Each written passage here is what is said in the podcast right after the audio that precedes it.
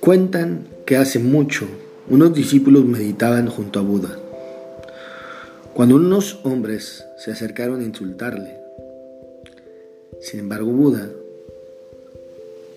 no hizo nada.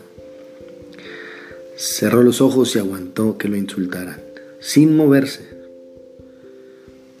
Sus discípulos se enojaron y dijeron, Maestro, ¿por qué dejaste que esos hombres te insultaran sin decir una palabra?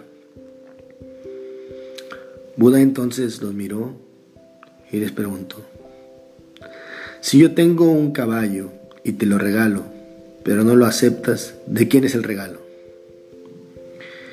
El discípulo respondió, si yo no acepto, seguirá siendo tuyo.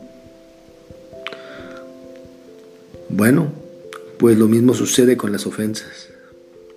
Tú decides si aceptas o no aceptas ese regalo. Solo tú decides si aceptas o no aceptas las ofensas, las críticas, los señalamientos de los demás. Te dejo esta reflexión Ahora en tiempos en los que todo se señala, todo se juzga, todo se critica, en tiempos en los que cualquier cosa tiene el poder de llevarse a oídos del mundo. Te mando un fuerte abrazo, soy Alejandro Cruz y seguimos reflexionando.